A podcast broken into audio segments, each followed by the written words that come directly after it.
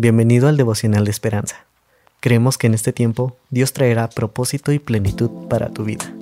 Así que prepárate para un tiempo de intimidad con Dios. 19 de octubre. Acero y terciopelo. El poeta Carl Sandsburg escribió sobre Abraham Lincoln, expresidente de los Estados Unidos. En la historia de la humanidad no es frecuente que llegue a la Tierra un hombre que sea al mismo tiempo acero y terciopelo, que mantenga en su corazón y en su mente la paradoja de una tormenta terrible y una paz inenarrable y perfecta. Acero y terciopelo describe cómo equilibraba Lincoln el poder de su cargo con el interés en los deseos de libertad de la gente.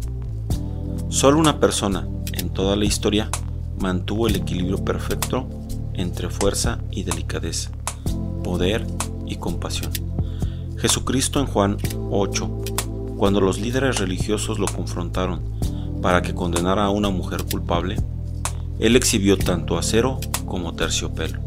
Acero al soportar las demandas de, de una multitud sedienta de sangre y redirigir la crítica hacia ellos, diciendo, El que de vosotros esté sin pecado, sea el primero en arrojar la piedra contra ella. Y luego mostró el terciopelo de la compasión, al decirle a la mujer, Ni yo te condeno, vete y no peques más.